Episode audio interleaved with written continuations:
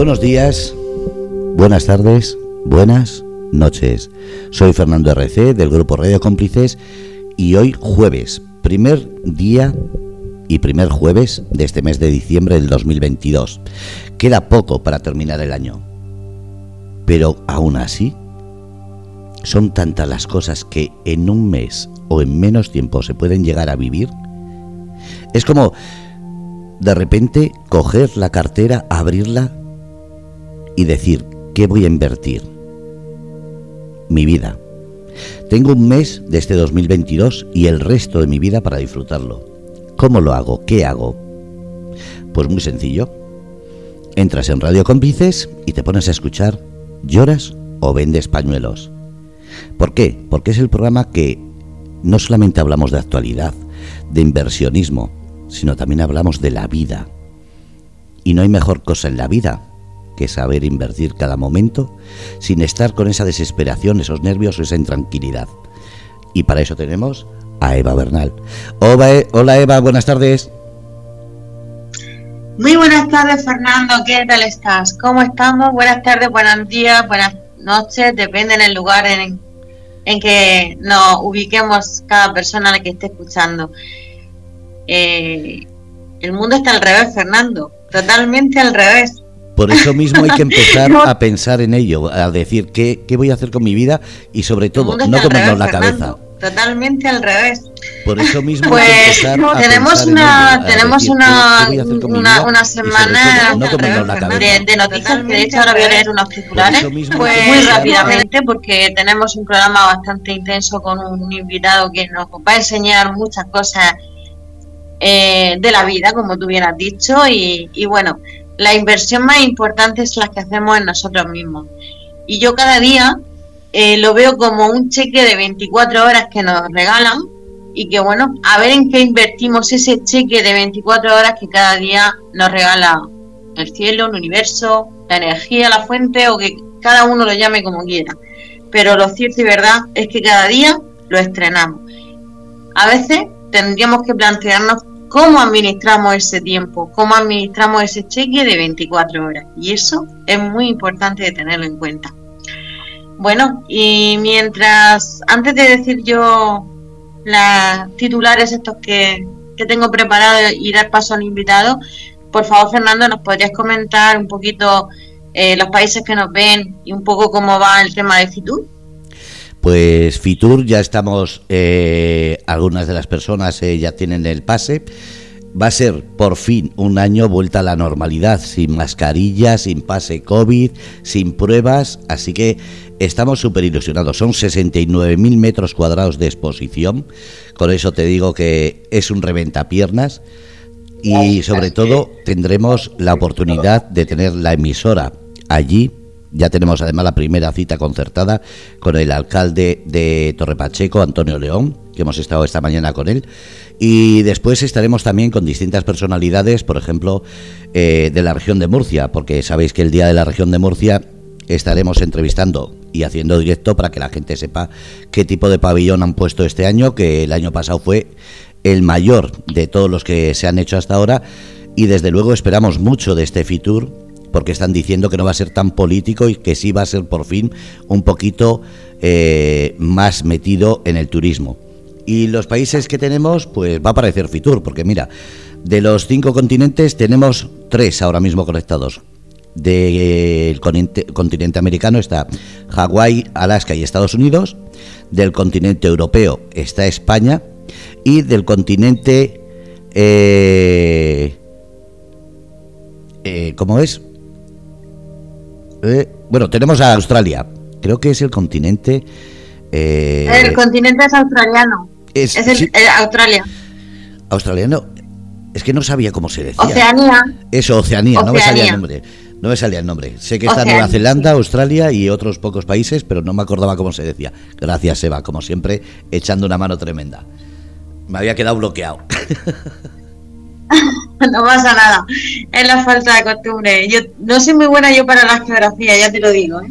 Soy buena para otras cosas, pero para el tema de geografía me pierdo ahí un poquito. Pero bueno, genial. Pues eh, bueno, de una, una de cada parte del mundo tenemos una una, una audiencia genial. Pues bueno, eh, voy a comentar mm, eh, las noticias que te he dicho que voy a arrancar la, el programa y, y acto seguido voy a presentar al invitado que tiene muchas cosas que decirnos. De acuerdo. Eh, voy, a, voy a iniciar con una noticia que pone, o que dice, en este caso, es del 24 del 11 y están dicen que he recuperado eh, mil millones en activos perdidos de la empresa de criptomonedas FTX. Bueno, eh, eso tengo yo mis dudas, pero bueno, aún así, aún recuperando los mil millones que supuestamente dicen que se han recuperado, quedan siete mil más por justificar. O sea que bueno, ahí dejo yo la, la cuestión para que la gente pueda pensar un poco y, deducir. Sobre todo, yo dejo, quiero dejar las noticias caer para que las personas puedan investigar y por lo menos plantearse cosas. Eh, mm, todo no es blanco y todo no es negro. Hay una gran gama de grises eh, en, ese intervalo. Pero también te digo una cosa, todo lo que se dice no es verdad. Entonces es hora de cuestionarnos todo, de preguntarnos todo y de no pensar que lo que nos dicen es la verdad absoluta. ¿Por qué? Porque nos podemos sorprender eh, en unos meses o quizás menos de esos meses, menos de lo que nos eh, creemos, las cosas pueden dar la vuelta. Aquí me viene aquí nuestro amigo mm, del Salvador, Nayib Bukele, presidente del Salvador, diciendo que donde están lloviéndole las críticas porque ha comprado Bitcoin, porque ha puesto el Bitcoin como moneda oficial en El Salvador, porque supuestamente ha perdido dinero, cosa que no es cierto, porque mientras no venden la criptomoneda no has perdido nada, sigues teniendo lo mismo. Lo que pasa es que si la transforma al valor de, una moneda fía, pues lógicamente si, la vende es cuando tienes pérdida en el caso que la vendan eh, con un valor inferior al que la compraste. Pero mientras no tienes ningún tipo de pérdida. Cosa importante que quería destacar, porque cuando hablan de pérdida es que no, no, no entiendo yo esa, esa, esa forma de, de, de, hablar. Yo entiendo, eh, a mí me gusta hablar sobre hechos, no sobre hipótesis. Y luego hay otras noticias también del mes de noviembre, eh, ya para cerrarlo y, ya centrarnos en diciembre para la próxima, para el próximo programa, que por cierto no será la semana que viene, que será la siguiente, porque la semana que viene, el jueves es 8 y es festivo, que es el día de la Inmaculada, ¿cierto? Sí, ese es festivo y estaremos haciendo otras cuestiones. Correcto, pues entonces ya nos pasaremos al siguiente la siguiente semana, que sería diciembre, el 15 de diciembre, cuando tendremos el siguiente programa de Lloras o Vende Pañuelos. Quería decirlo antes que se me olvidara, que luego, como sabes tú que al final siempre vamos justitos de tiempo, pues prefiero eh, decirlo ya y ya una cosita que tenemos hecha. seis noticias muy rápidas eh, que, quiero decir, eh, solamente leer para dar paso al, invitado. Nayib Bukele comprará un Bitcoin por día, o sea que está claro que las la críticas no le afectan para nada. Eh, Ripple busca licencia en Irlanda, eso también ahí lo dejo para que la gente que sabe un poco de qué va eh, pueda investigar y el que no sepa pues que pregunte. Eh, se ha empezado, que es el CEO de Binance, el, ahora mismo el, el, exchanger eh, más grande del mundo, eh, califica de psicópata a Sam Brackman-Fried, que es ni más ni menos que el señor este de el CEO de, del FTX, que es el que ha cerrado y supuestamente ha quebrado, y digo supuestamente porque aquí nos ha demostrado que nada, con lo cual pues yo ahí lo dejo y que también cada persona pues puede investigar o preguntar como lo estime oportuno. Eh, Cardano ADA tendrá su primera stablecoin respaldada por USD. Interesante para empezar el año. Vamos a empezar el año con programas cripto bastante intensos. Y Genesis Bragg eh, dice que cerrará sus operaciones. No tengo constancia de que eso haya sucedido ya pero si hay alguien que sepa más que yo, pues estaré encantada de que me informe en el chat, como tenemos un chat en directo, nos, nos puede informar. Eh, a día de hoy yo no he visto esa noticia confirmada, con lo cual es una hipótesis que está por confirmar. Dicho esto, y viendo que el mundo está en, fase calentita y hay muchas más noticias que para el día 15 seguramente va a ser un programa bastante candente por muchas razones y ya la verán no solamente por las noticias de Cristo, sino porque vamos a traer una, a una invitada bastante eh, explosiva. Eh, pues dejo esto aquí y Fernando, si me lo permites, pues voy a dar paso y presentar al invitado de hoy. Todo tuyo y siempre aprendiendo y escuchando. Muchísimas gracias, Fernando. Pues vamos a ello. Su nombre es Javi Soto, es actor, es formador, es pedagogo, licenciado en Pedagogía por la Universidad de Murcia con formación en Arte Dramático. Formador con más de 15 años de experiencia aplicando la improvisación para el desarrollo personal y profesional. Importante, ¿eh? Actor e improvisador de historias encima de los escenarios. Actualmente es miembro fundador y actor de las compañías Simpro Murcia y Jacobo B Teatro. Además, comparte arte y emociones a través de sus ilustraciones en La Ventana de Joseph. Buenas tardes, Javi, ¿qué tal estás? Hola Eva, buenas tardes. Pues estoy súper contento y agradecido de estar aquí contigo hablando. Te, te estaba escuchando y digo, ahí va, si ese del que habla soy yo. Fíjate, ¿eh? fíjate, fíjate la de, la de cosas que, que, que, que, hay, que hay por hacer y por decir. Bueno, pues Javi, me gustaría un poquito, ya que he hecho esa brevísima introducción de, de lo que de lo que es o lo que hace en este caso Javi Soto, porque lo que él nos lo va a decir él. Me gustaría un poquito que me contases y a la vez que todos los que, los, que nos están escuchando eh, puedan también conocer un poquito más a Javi Soto, de cómo empezaste tu trayectoria profesional y bueno, eh, por qué eh, actor, por qué formador, por qué pedagogo y no, no sé, banquero o, abogado, como, como son los clásicos de, la zona. Así que ahí te dejo la pregunta y, soy toda oído. Vale, pues agradezco la pregunta porque al final tiene que ver con la historia de cada uno y mi historia tiene que ver con, con empezar a estudiar pedagogía. Era curioso porque yo iba para biólogo, yo soy de ciencias puras y fue pedagogía la carrera que empecé a estudiar. Me enamoré de la educación. Pienso que la educación es importante y urgente en el mundo y es sembrar futuro siempre. Entonces me sensibilicé muchísimo respecto al gran valor y, la gran importancia que es educar y hacerlo bien. Y me especialicé en recursos humanos y formación. Y esa, esa dimensión de la pedagogía estaba creciendo mucho en aquellos años. Fueron el año dorado de las consultoras de formación también, de las empresas invertían mucho en formación para sus equipos, para sus personas y, empecé a trabajar en una consultoría y fue un momento súper bonito porque lo sentía como el amor de mi vida, ¿no? El primer amor. Todo era perfecto, estaba haciendo cosas que me gustaban, aprendía muchísimo. Como un buen primer amor, pues aprende muchas cosas.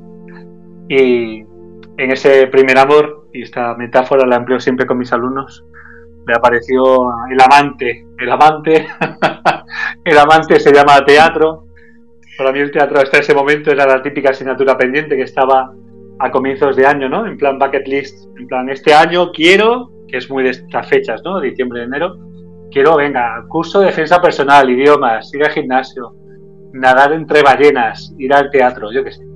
Y en mi caso el teatro, conocí al director de la Escuela Municipal de Teatro de Cartagena, y blanco y en botella, y empecé a escuchar y a, a participar como estudiante de teatro en esa escuela y podemos llamar ese momento el nacimiento de una de mis grandes pasiones. La primera es la educación, que es ponerme delante de las personas y que pasen cosas, pero es que el teatro también es ponerte delante de las personas y que pasen cosas.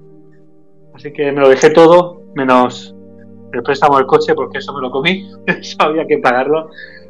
no hay queda otra. No hay queda otra, el dinero hace falta. Y empecé a estudiar en la Escuela de Arte Dramático de Murcia para ser actor profesional.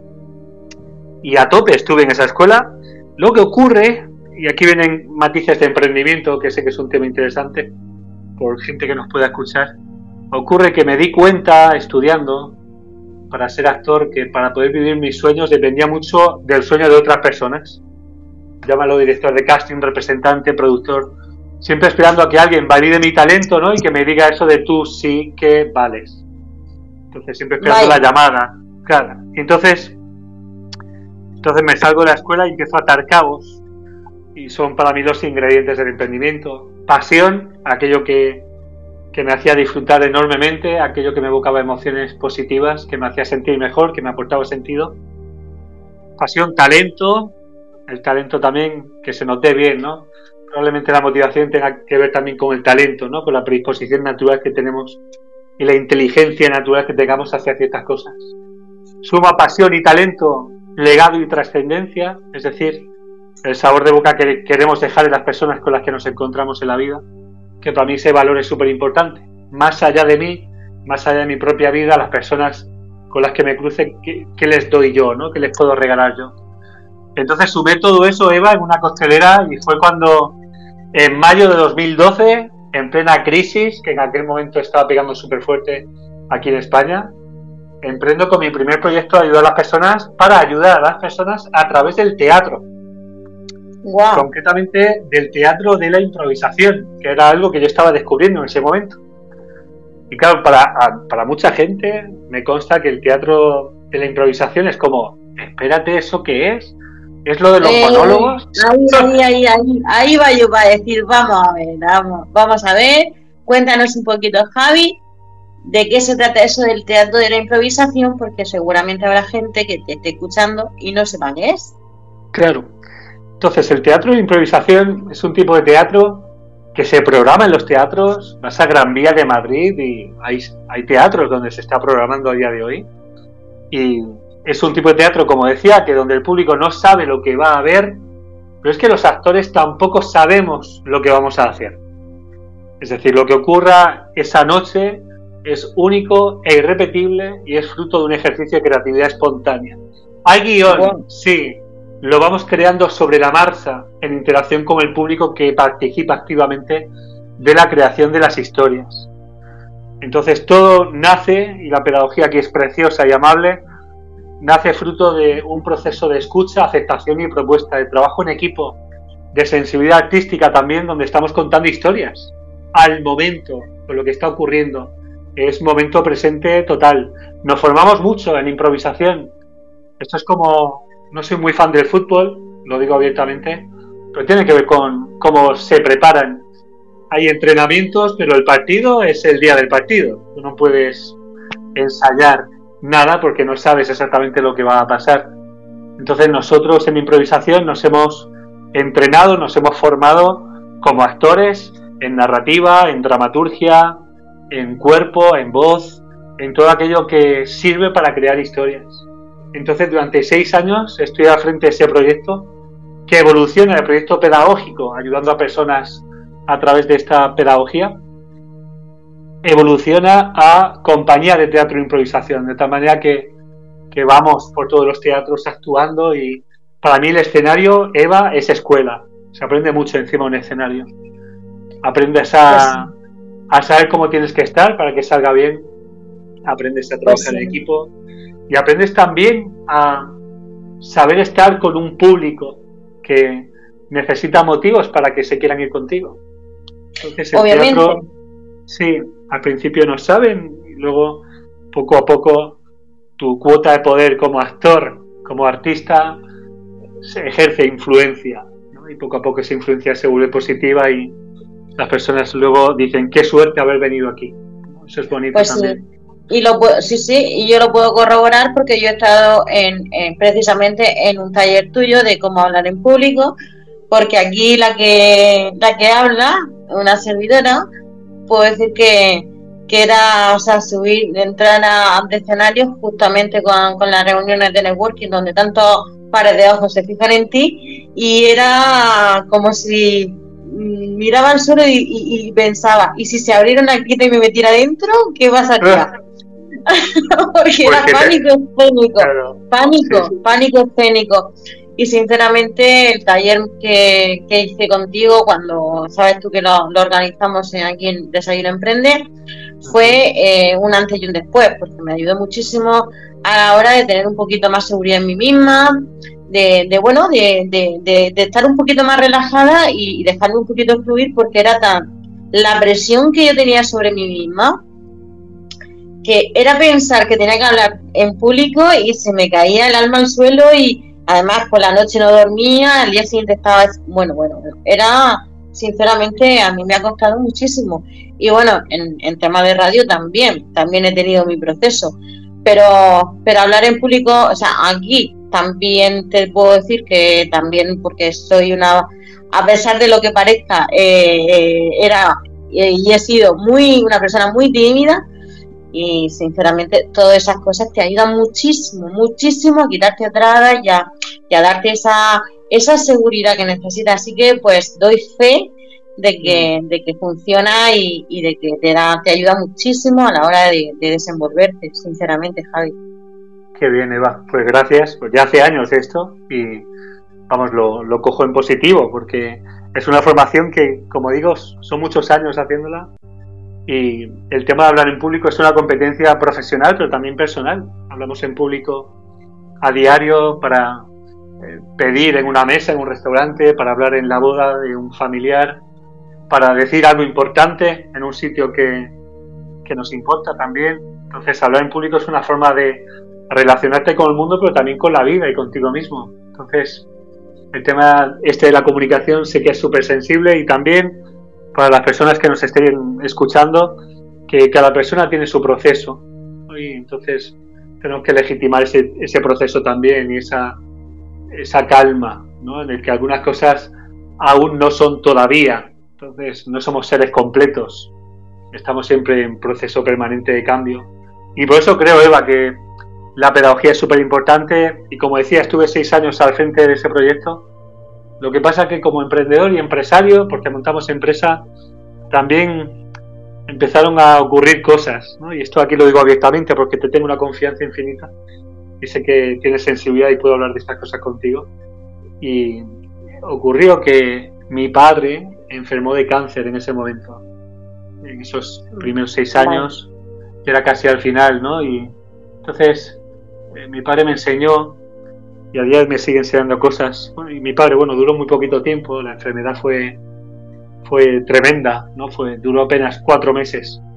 Entonces mi padre me enseñó que tal vez Javi, y sé que me lo habría dicho, tal vez Javi no quería ser ese tipo de empresario, ¿no? que estaba preocupado por todo, por el tiempo, todo el tiempo por algo que parecía que no terminaba de funcionar, estaba maltratando mis pasiones.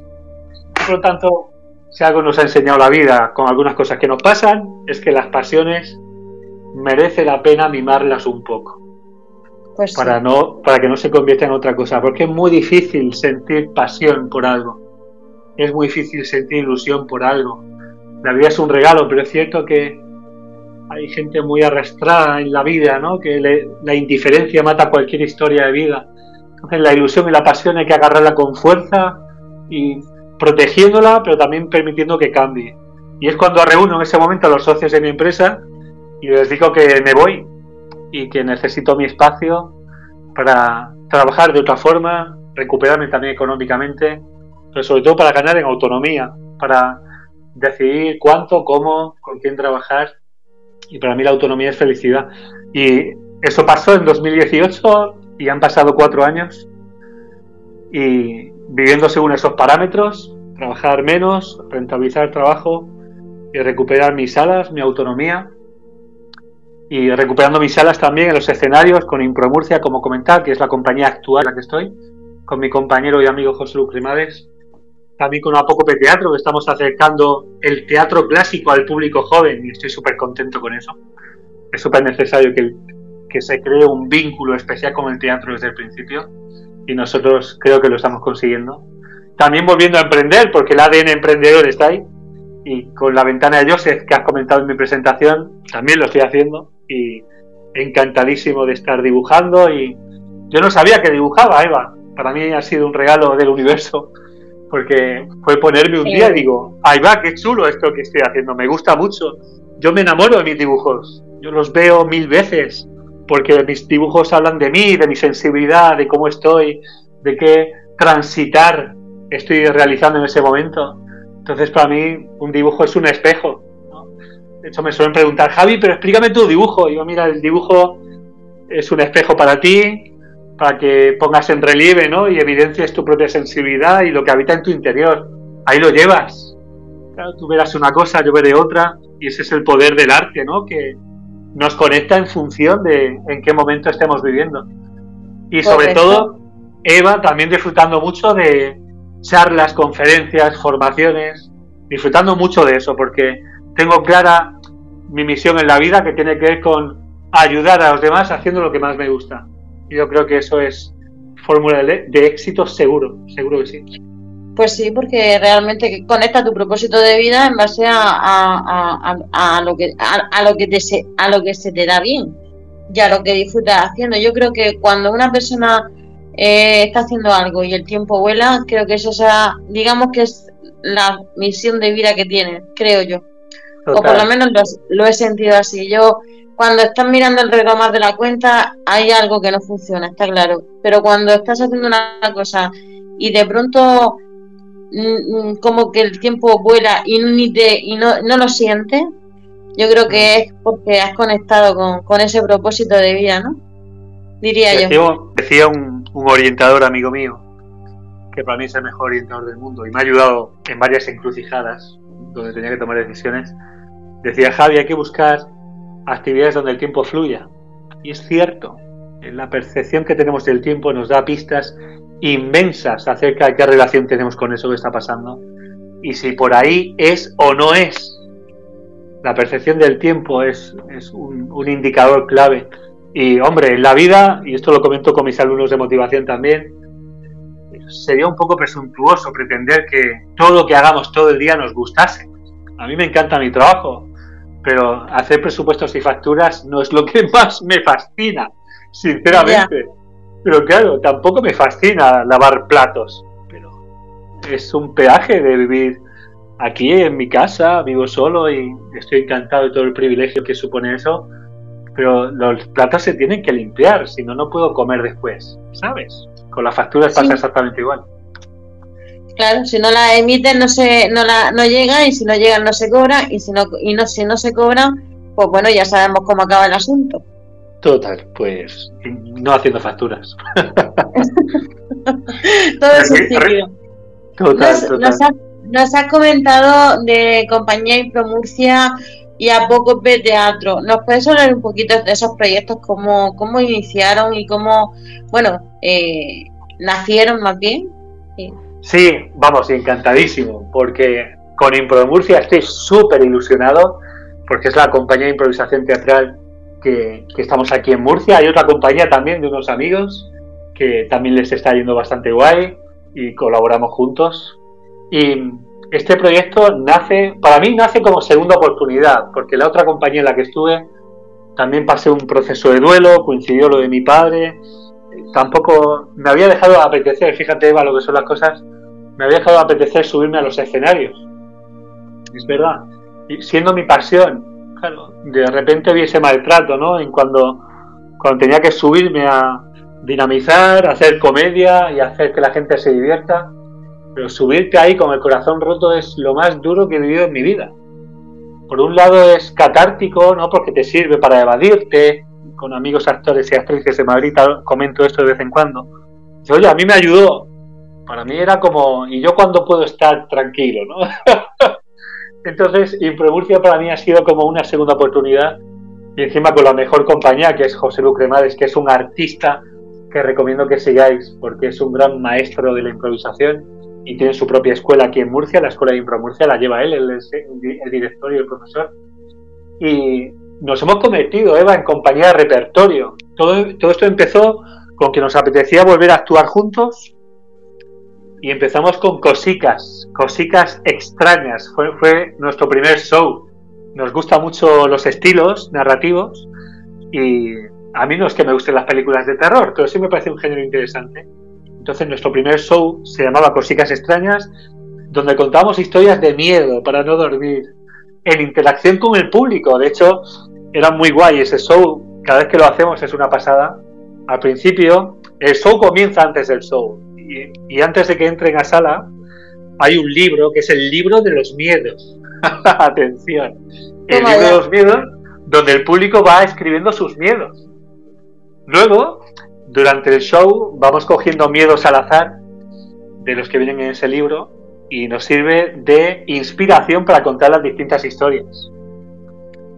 Y me lo paso súper bien. Luego está también Cositas Fantásticas, luego está también A Cuento de qué, está La Mudanza, está Cruce de Caminos, estamos preparando también cosas nuevas para este año que viene.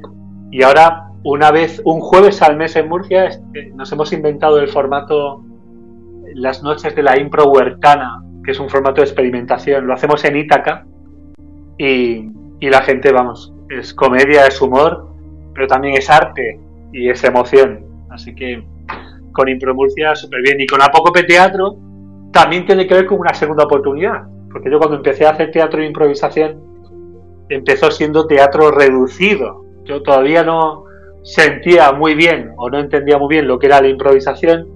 No había visto a muchas compañías actuar, me había quedado mucho con lo que se hacía solo aquí. Y entonces venía de Italia, porque estuve un verano estudiando en Italia teatro de máscaras, comedia del arte, y aprendí una forma de trabajar, que tiene que ver con eh, una historia, desglosarla en qué es lo que tiene que pasar. Esto lo llamábamos canovacho, y todo eso llenarlo de improvisación, creatividad y, e ir marcándolo para crear un espectáculo. Vale, pues lo que hice en ese momento era coger un clásico, el primero fue Romeo y Julieta, entonces la sinopsis, la desglosé, qué tiene que pasar, qué tiene que pasar, qué tiene que pasar por escenas, por momentos importantes. Y todo eso lo llevamos, lo llenamos de nuestra arte. Esto es los talleres que tenía yo con mis alumnos al principio de la Universidad de Murcia. Fue Romeo y Julieta, fue Hamlet. disculpa, totalmente eh, interactivo, digamos que, o sea, tú te subes, pero no te subes a que te vean, sino te subes a entretener, a, a hacer eh, protagonistas también al público, entiendo yo. En este, en Apócope no tanto. Te digo por qué. Porque en Impromurcia sí, porque el público decimos que es guionista. Participa, les preguntamos, dime tu nombre, cómo se llama el protagonista de esta historia. Ahí sí vamos a, atajo con eso. Sin embargo, con Apócope, a la hora de crear historias, la improvisación se queda como trabajo de mesa, como trabajo de laboratorio, de los ensayos. Y luego se queda todo cerradito. A mí como actor también me apetecía volver un poco al teatro de texto. Yo tengo mi guion en Apócope Teatro. La primera producción así oficial, porque esto, aunque empezó, aunque empezó hace ya más de 10 años, es ahora cuando lo hemos retomado y lo hemos profesionalizado y acabamos de terminar una gira de seis bolos. Y nuestra primera, primer trabajo ha sido Don Juan Tenorio, un clásico en clave de, de humor, que lo estamos haciendo con Arena, la distribuidora Arena Teatro, de aquí de Murcia. Y, y entonces el objetivo era acercar el teatro al joven público. Don Juan Tenorio es una obra súper conocida en la región de Murcia pero también a nivel nacional y es muy estacional también, porque se suele representar en Halloween por el Día de Todos los Santos y todo esto. Los que son de Murcia y nos escuchan, imagino que conectarán con el Teatro Romea, con la compañía Cecilio Pineda, que es súper, súper tradicional. Entonces nosotros con Apócope hemos descubierto un lenguaje cercano, actual, respetando la trama original, pero sobre todo dándole una vuelta para que el clásico, en este caso Don Juan Tenorio, pues conecte también con la realidad del público y los, los lleve ¿no? de lleno a, ese conflicto, a esas historias, a esos personajes que hablan de lo que pasó hace cientos de años en la ficción, lo que escribió José Zorrilla, pero también de lo que nos pasaría hoy. Entonces, con Impromurcia y a poco teatro, Eva, estoy encantado, la verdad. Pues sí, no, no, no, me consta por, por la efusividad y la pasión que le pone a, al contarnos pues, eh, pues esos proyectos. Pero voy a volver un poquito al mundo de eh, emprendedurismo y todas estas cositas que sabes que me gustan mucho y que es el tema fundamental, temática de este programa. Y ahora te pregunto, eh, la improvisación aplicada al desarrollo personal y profesional, ¿cómo se vive, cómo se hace y qué importancia tiene esa improvisación a la hora de, de, de, vivir y de crecer profesionalmente. La improvisación tal como yo la entiendo, la sacamos del escenario y la traemos a la vida. Vivimos improvisando, esto es así. Sabemos cosas que tenemos que hacer ese día, pero la realidad es que la vida nos va colocando situaciones, personajes, tramas, viajes del héroe, de la heroína de otras personas. Y entonces vivimos improvisando. Ahora bien, pedagogía de la improvisación, lo que se conoce como impro aplicada al desarrollo de competencias, para reforzar sobre todo adaptación al cambio, versatilidad, gestión de incertidumbre, gestión y aceptación también de los miedos e inseguridades que tengamos.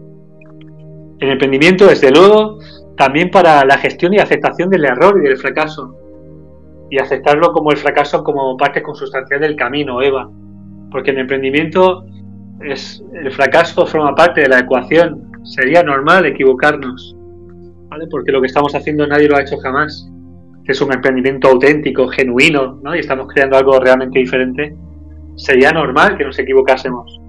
Entonces la improvisación, esta pedagogía que llevo a cabo en el aula, también para ser un poco más amables, generosos y compasivos con nosotros, porque lo importante para mí, el éxito, está en levantarnos y seguir adelante. Por lo que ha pasado, ¿no? Y gracias a lo que ha pasado. Entonces, gracias al gran aprendizaje que está ocurriendo en ese momento. La improvisación también como escucha, como observación, es muy difícil aportar algo a escena, a la historia, si no escucho lo que está pasando ahí. Si, voy con mi idea, con mi fiesta privada, como digo mis alumnos, es muy probable que mi propuesta no encaje en ese escenario, que el público no lo entienda. Y a los emprendedores, que a veces tenemos una postura un poco egoica, ¿no? De mi idea, mi idea, mi idea, yo creo que con un ojillo tenemos que estar mirando también la realidad, el mercado, nuestro cliente potencial, sus necesidades, estar, pensando también en el otro, porque la comunicación es lo que pasa en el otro. Y si nuestro trabajo tiene que ver con mejorar la vida de alguien, pues habrá que pensar en esa persona también. Así que, Eva, la improvisación sirve para muchas cosas. Pues sí, ciertamente, la improvisación. ¿Tú sabes qué imagen me viene cuando dice improvisación? Me viene así eh, la figura de un camaleón que se va cambiando de color conforme al, espacio o al entorno en, el que eh, le toque estar. Eh, digamos que sería un símil así, eh, improvisar sobre la vida es adaptarte a, los cambios, sean positivos o, no voy a decir negativos, pero como tú dices, sea algo bueno o un aprendizaje por, por, por, llevar a cabo. Entonces, sería un poquito la imagen del camaleón lo que lo, asociada a la improvisación de de adaptarte a, cada situación de tu vida? Para mí sí. De hecho, te pasan cosas. Improvisar tiene que ver con el optimismo, con protagonizar tu vida. Una persona optimista hace cosas. Una persona pesimista no las hace. El que improvisa es porque cambia, actúa, se adapta al ambiente. una persona pesimista no creo que improvise mucho, simplemente deja que llegue todo, desde la dejadez tal vez, y la adaptación al cambio lo tiene mucho más complicado porque no cree que él tenga o ella tenga que ver con lo que está pasando. Ahí, Sabes tú que hay un deporte nacional en este país que tiene que ver con balones, que es echar balones fuera. Entonces, improvisar tiene una gran cuota de poder en tu responsabilidad, en lo que puedes hacer tú, en lo que depende de ti. Entonces, es, hay un, un mantra ¿no? que utilizo en los cursos que es acepta rápido y sigue adelante. Claro, el camaleón, me viene esa imagen también. Es pura adaptación, es supervivencia también. El camaleón se adapta por, por peligro, siente el peligro y entonces su piel se transforma. El improvisador también lo hace, se adapta para, para la pura supervivencia en la escena y para dar lo que necesita la escena para que él continúe adelante en esa historia. Entonces sí, la impro como tal yo creo que debería formar parte del ADN de cualquier emprendedor, porque en cualquier negocio o te adaptas o te mueres. Totalmente de acuerdo contigo en este caso, Javi. Es que eh, desde pequeños nos machacan mucho con no equivocarnos. Pero ¿por qué nos machacan tanto con no equivocarnos? Si al fin y al cabo eh, el, si aciertas lo vas a disfrutar, pero si te equivocas aprendes. Aunque algunas veces dices tus corines, pues ya me gustaría no aprender tanto porque nos equivocamos mucho. Pero, eh, pero ¿por qué nos machacan tanto desde pequeños para no equivocarnos? ¿Por dónde está, eh, eh, qué problema hay tan grande de, equivocarnos y asumir nuestros propios eh, errores y, transformarlos?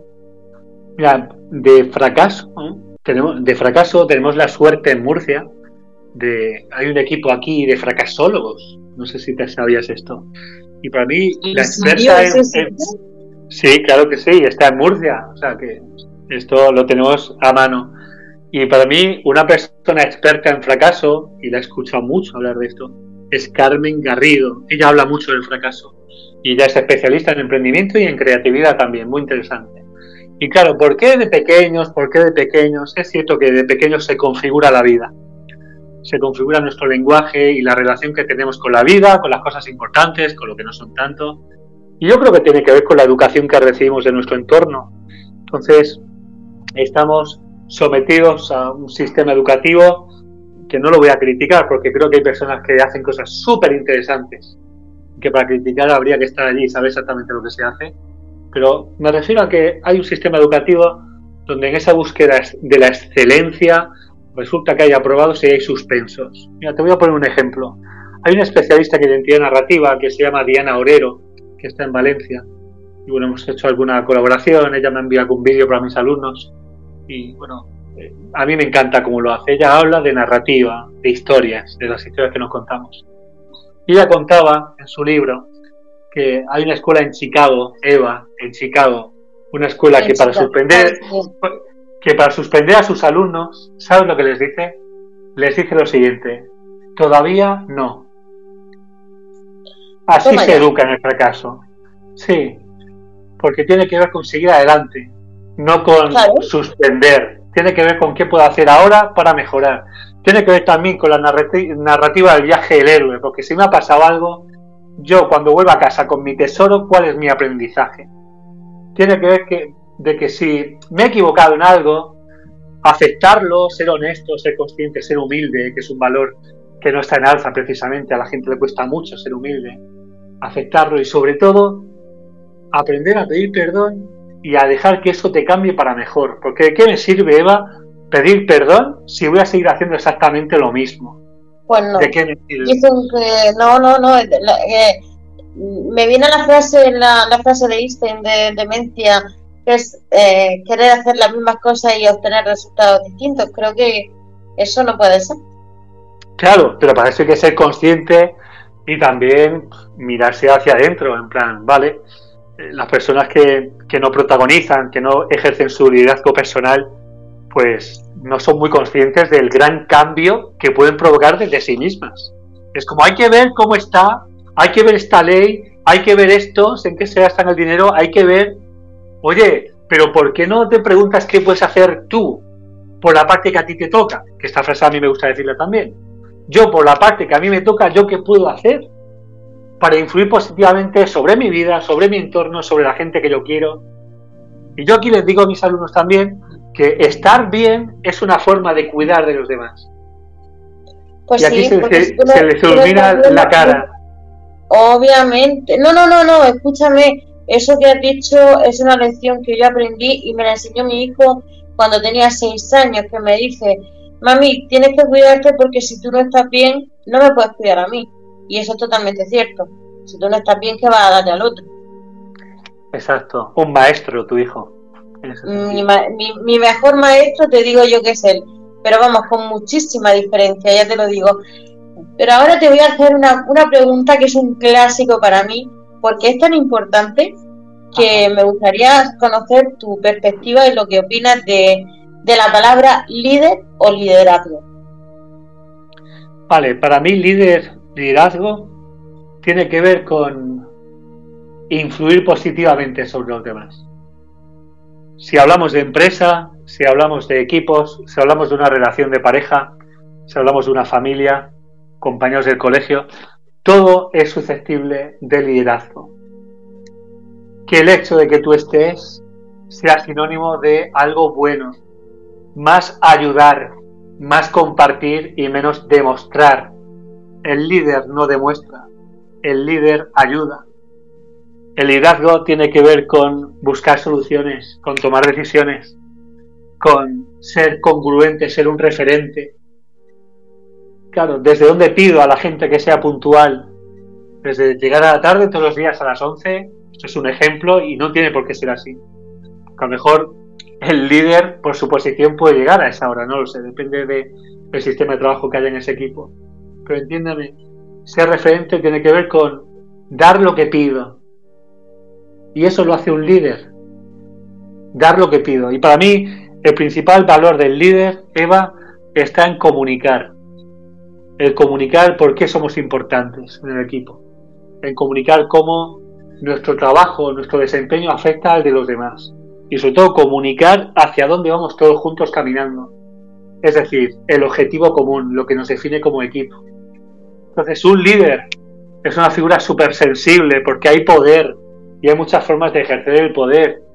Está la coacción y el miedo. La gente hace las cosas por miedo a que pasen cosas. Pero también lo puede ejercer desde la competencia, que la gente confía en ti y cree en ti por lo que haces y porque trabajaste la confianza en el equipo. La confianza tiene que, dar, tiene que ver con dar motivos para confiar. Entonces el líder da motivos. Y dar motivos es hacer cosas había una frase que decíamos en los cursos de, liderazgo, que era que, hay jefes, jefes, jefas, que, son como los fantasmas, ¿no? Los vemos poco y cuando los vemos dan miedo. es verdad. Y, y, hay equipos, hay equipos que trabajan mejor cuando el jefe o la jefa no está. Míratelo, hay algo ahí que tiene que ver contigo. Tampoco soy ¿eh? fan de que la culpa sea del jefe o la jefa. Esto no va de culpabilizar, va de buscar soluciones y la realidad es compleja. probablemente el jefe o la jefa tenga algo que pueda hacer algo diferente o tenga que eliminar algo para crecer, tenga sus cositas, pero el equipo también, también tiene cosas que hacer. Entonces, para mí el liderazgo es esto y muchas horas de formación. Podríamos estar hablando sobre esto muchísimo.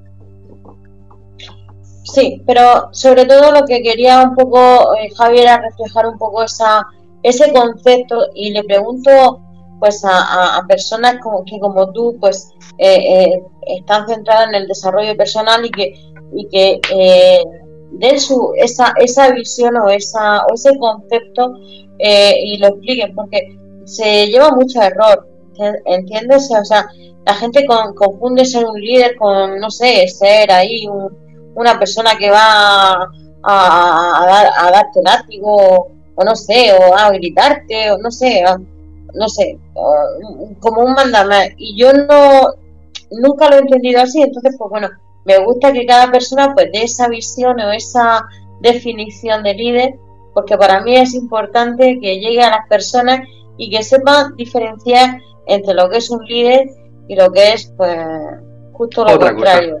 Claro, para mí, Eva, liderazgo, el sinónimo es algo positivo, entonces, no tiene sentido un líder que sea maquiavélico, manipulador, narcisista. No va por ahí el liderazgo. El liderazgo es algo positivo, es como la educación, por definición, añade perfección, bondad, algo bueno. El líder hace brillar a su equipo, no lo ensombrece. Claro. Entonces, no, debería haber un liderazgo malo. Claro, bueno, los, los, motiva y el equipo también tiene sus claves para automotivarse y todo eso, pero es mejor gracias al líder no, es, no se les cuestiona, los hace mejores, los influye para bien, pero no desde un paternalismo, que esta es otra. De aquí está el bombero, que ya estoy aquí, apaga el fuego, ya, no, no, no es desde ahí, sino de dotarles las herramientas a ellos para que sean mejores. El mejor líder, Eva, es el que no se nota. Es el que parece que no está. Y eso sí que le cuesta a la gente entenderlo. Porque el liderazgo no deja de ser cuota de poder y el poder se exhibe y el poder pervierte. Entonces el líder parece que es el que está ahí con los brazos en alto y toda la gente alrededor aplaudiendo. No, el líder auténtico para mí, el que es útil, es el que está en la sombra ayudando y preguntando a la gente qué necesita para trabajar mejor. Y que esa gente tenga la confianza, y la confianza es ausencia de miedo, la confianza para decirle lo que necesita porque cree de verdad que esa persona le puede ayudar. Eso para mí es ser líder. Pues una definición muy interesante, un punto de vista con el que coincido plenamente porque para mí líder es el dar ejemplo y el dar ejemplo se hace con las acciones, no con la palabra. Que la palabra ayuda, lógicamente, si se acompaña de acción. Total. Pero vamos a la siguiente pregunta que, también eh, tiene que ver con todo esto. Eh, desarrollo personal, eh, ¿qué tiene que ver? ¿Qué, ¿Cuál es su grado de importancia en la productividad de una empresa o en el inicio del emprendimiento? Pues mira, lo bueno de esto es que cuando a mí me llaman de una empresa, por ejemplo, hace poco, el domingo estuve en una empresa, me comentaban los jefes que hablé con los dos, mira, la comunicación interna, oye, tal, vale, vamos a trabajar esto, ¿vale? Tiene gracia que en la era de las comunicaciones, Javi, haya tanta falta de comunicación. Sí, pero no me sorprende en absoluto, porque la comunicación es sinónimo de la salud mental también. La gente no comunica lo que necesita para estar mejor, le cuesta un montón. La era de la comunicación no es la era de la salud mental precisamente. ¿eh? Nos comunicamos mucho, pero ¿comunicamos realmente lo que necesitamos? Mira, para, viniendo del gimnasio para casa hoy, me he encontrado casualidad. Hoy el día está lleno de regalos con un, antiguo compañero de teatro que me ha gritado desde el coche, ha parado ahí en medio y nos hemos puesto a hablar y me ha dado una alegría enorme. Él me ha comentado también una cosa que le sucedía en el trabajo, eso cómo le estaba afectando a su salud. Entonces yo le he hablado, por ejemplo, de mi colon. Yo tengo un problema en el colon, ¿vale? Y para mí el digestivo es el órgano más emocional del cuerpo. Claro, y tiene que ver precisamente, y hay estudios sobre esto, y no es una opinión de lo que estoy hablando ahora, tiene que ver con que las cosas que no decimos se encharcan y entonces el agua que permanece tiempo huele mal y eso nos hace enfermar. Y esto como imagen sirve mucho. ¿Cómo es posible que en un equipo, el último, la única persona, perdón, en un equipo, la única persona que realmente puede generar un cambio positivo, que realmente podía hacer algo, ser la última en enterarse de que hay un problema en la empresa. ¿Qué está pasando ahí? Y se van personas y él o ella a día de hoy todavía no sabe qué pasó. Oye, la de la comunicación, pero no de la salud mental. Porque realmente a la gente le cuesta comunicar. Publiqué hace tiempo un artículo que era ¿por qué la gente no habla? ¿Por qué la gente en algún momento decidieron que no merecía la pena hablar de algunas cosas? Y tiene que ver con esa responsabilidad. Las personas que no hablan y no piden lo que necesitan para trabajar mejor, perdóname, habrá cosas que les esté afectando, pero están formando parte del problema, no de la solución. En una relación de pareja, si uno se va, el otro dice, pero ¿qué ha pasado? ¿Qué no sé qué? Vale, el otro tendrá sus motivos para irse. Pero al no comunicar, ha formado parte del problema también realmente no hemos puesto nuestra principal función humana, que es comunicar, a disposición de que eso funcionase. Incluso si no fuera para funcionar, al menos comunicar que esto acaba de esta manera, ¿sabes? Entonces yo creo que invertir en, invertir en las personas es invertir en que trabajen mejor a nivel de competencia técnica, pero también a nivel de competencia personal. Y eso es saber ser, saber estar, cómo estoy yo, cómo necesito estar para que salga bien, cuidar de mi motivación, saber qué necesito, saber pedirlo, saber decir cuando hay un problema. Es que esto parece tan obvio y lo veo tanto en las empresas, Eva. Los jefes están diciendo, bueno, que te lo cuenten, que digan qué necesitan. Hay dinero, les podemos hacer esto, ¿sabes qué necesitan? Y hay en las personas, y no digo que el problema sea la inversa, ¿eh? porque hay jefes y jefas que también, déjalos que vayan, pero la, gente en general necesitaría comunicarse mejor. Opino. Pues sí, la verdad que sí. Eh, y eso obviamente afecta a la cuenta de resultados. Sí, eso es producción. Algo pasa cuando las personas están más felices en su trabajo que los resultados son mejores. Claro, es que esta es una ecuación perfecta. Lo que no se entiende es que en una empresa haya una plantilla súper rotativa, que cada dos meses se van tres personas, que el jefe quiera buenos resultados. Y yo, tío, vamos a ver, ¿no ves que la gente se está yendo? Había una frase, una frase de Tom Peters que decía que la gente eh, no se va de las empresas, sino que huye de sus jefes. Puede ser. En, en ocasiones puede ocurrir así. O también que sea un momento de cambio profesional, sí, por supuesto, o que ya no es lo que necesitan, o que necesitan un cambio de aires, de sueldo, una mejora económica, sí. Pero a veces, de verdad, la vista está en las personas. Cuídalas. Es posible que hagan mejor su trabajo y a ti como empresario te venga mejor. Pues sí, porque si tienes una persona ya que está adaptada a un puesto de trabajo, si se va, tienes que eh, poner a otra que tiene su otro proceso de adaptación. Lógicamente, entonces. Es, una inversión.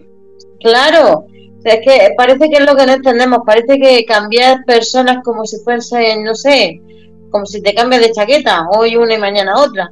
Creo es que no muy difícil, es muy difícil sustituir a alguien. Sobre todo si estamos hablando de emprendimiento, ya ni te cuento en emprendimiento, el, la propuesta de valor, la experiencia del cliente viene mucho de las personas que hay detrás. Entonces, cámbiame a las personas y va a cambiar el, el trabajo. Totalmente sí. Porque habla de tu autenticidad, de tu diversidad, de cómo deseas tú que sean las cosas. Entonces, yo creo que tenemos ahí una asignatura pendiente y de eso de los cursos. De llegar y venga, contarme. Exactamente. Una cosita, me gustaría un poquito, porque ya queda un poquito de programa, que dijeras dónde te pueden encontrar cualquier persona que desee pues, saber un poco más, interesarse por tus formaciones y demás.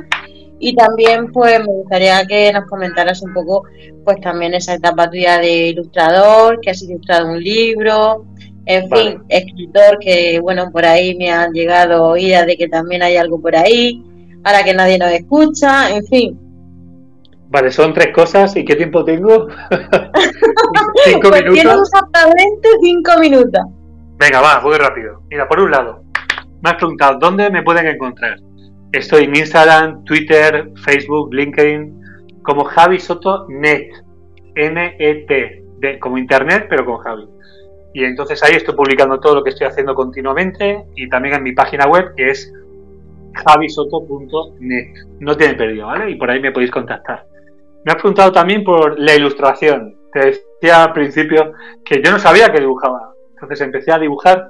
Al principio lo hacía para mí, pero poco a poco para mí la ilustración ha sido muy terapéutica. Para mí es conectarme con otras cosas, me cambia la respiración, me redescubro cantando y curiosamente es mi manera de pasar mis duelos también.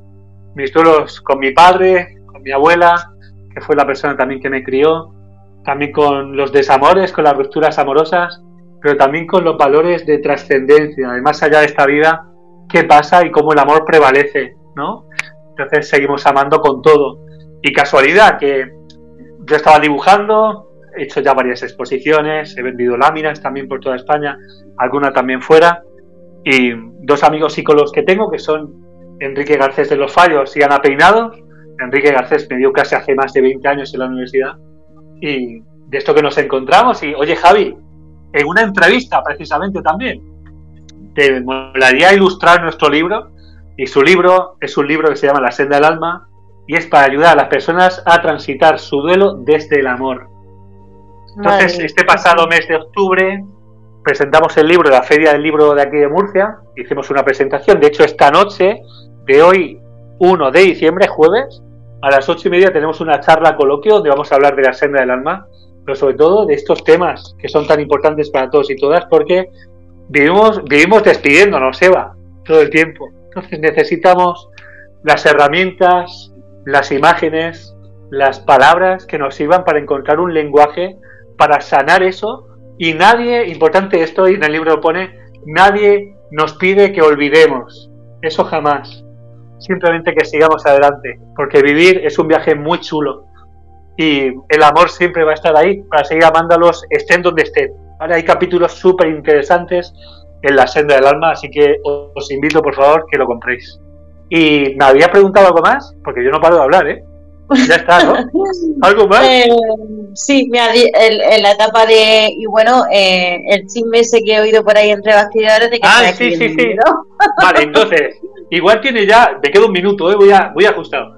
Eh, igual tiene que ver ya con que he cumplido mis 40 años, ya han pasado cosas en la vida y he leído muchos libros de otras personas y yo creo que, que me gustaría dejar un pequeño legado, más allá ¿no? de lo que deje los corazones de la gente o en el recuerdo, que eso es realmente lo valioso para mí.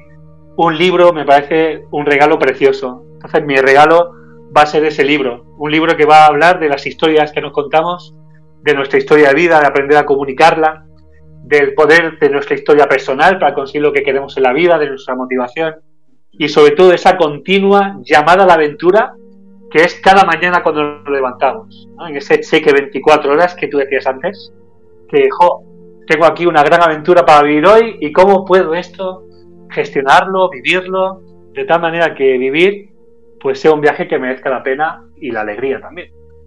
Y ya está. Pues sobre todo que, que, valga que valga la alegría y que, y que cuando nos demos la vuelta, pues dentro de, de nuestra, ¿no? Es sub y baja, sub y baja, pero que, el balance siempre sea positivo. Pues muchísimas pues gracias, Javi. Muchísimas gracias por estar aquí. Gracias por todo lo que nos has enseñado, por toda esa dilatada experiencia y, en, la ayuda y, el desarrollo hacia los demás, tanto personal como profesional. Yo no sé, yo no sé separar uno del otro. A lo mejor habrá gente que sí pueda saber dónde acaba uno y dónde empieza otro, pero yo creo que va todo unido.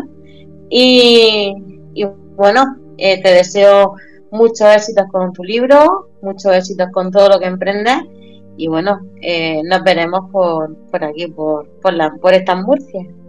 Pues sí, Eva, muchísimas gracias por invitarme al programa. Está súper a gusto, de verdad que sí. Y me encanta mi trabajo, no sé si se nota, es me, me, enciendo enseguida no, las cosas. No, no, que va, que va, no se ha notado de Es verdad, soy, soy muy apasionado y, y, tengo una sensibilidad bastante especial con respecto a, lo que es mi trabajo y las personas. Al final se trata esto de personas. Así que ojalá que nos veamos. Aquí en Murcia no para hacer cosas y para la gente que nos escuche en redes voy publicando las cosas que voy haciendo. Veniros, será un placer conoceros. Y la vida vale hacer cosas, así que vamos a hacer cosas juntos, a ser posible. Pues hagamos cosas juntos. Muchísimas gracias, Javi. Que tengas una buena tarde y feliz noche. Y que, bueno, eh, esta noche la charla con Dios sea todo un éxito, que lo va a ser. Muchas gracias, Javi, y nos vemos. Un abrazo, gracias. Bueno, Fernando, eh, como siempre, aquí raspando el tiempo como podamos. Eh, ¿Algún cambio en, en la audiencia o todo sigue igual? Sigue igual, simplemente se ha puesto más oscuro. Como sabes, eh, ponerse oscuro significa más gente, tanto en España como en Estados Unidos. Así que es lo que, lo que ha ampliado el color. Perfecto, pues muchísimas gracias Fernando, gracias a Radio Cómplices y bueno, en, un mundo que ahora mismo está en caos, tenemos disturbios en Bélgica, disturbios en Holanda, disturbios en Alemania, protestas en China, protestas en Irán, protestas en Brasil, disturbios en Kazajistán, guerra del norte de Siria, guerra del norte de Irán, guerra de Ucrania. Es, el mundo está, es como una mm, olla de esta presión a punto de explotar. sí. Eh, nos despedimos y que a pesar de lo que pase, que el mundo se vuelva loco, que seamos felices, nos mantengamos en la mayor cordura posible. Un abrazo muy grande y bueno, eh, hasta dentro de 15 días, sean felices y luego nos preguntamos los motivos. Un abrazo. Un abrazo, muchísimas gracias. Habéis escuchado Lloras o Vendes Pañuelos con Eva Bernal. Ya sabéis, los viernes perdón, los jueves a las 5 de la tarde, hora española, 17 hora española, aquí en Radio Cómplices. Soy Fernando RC y esto ha sido Lloras o Vende Españuelos, hoy con la visita de Javi Soto. Gracias a todos, seguimos con eh, la programación y os dejamos un momento con la música. Un abrazo.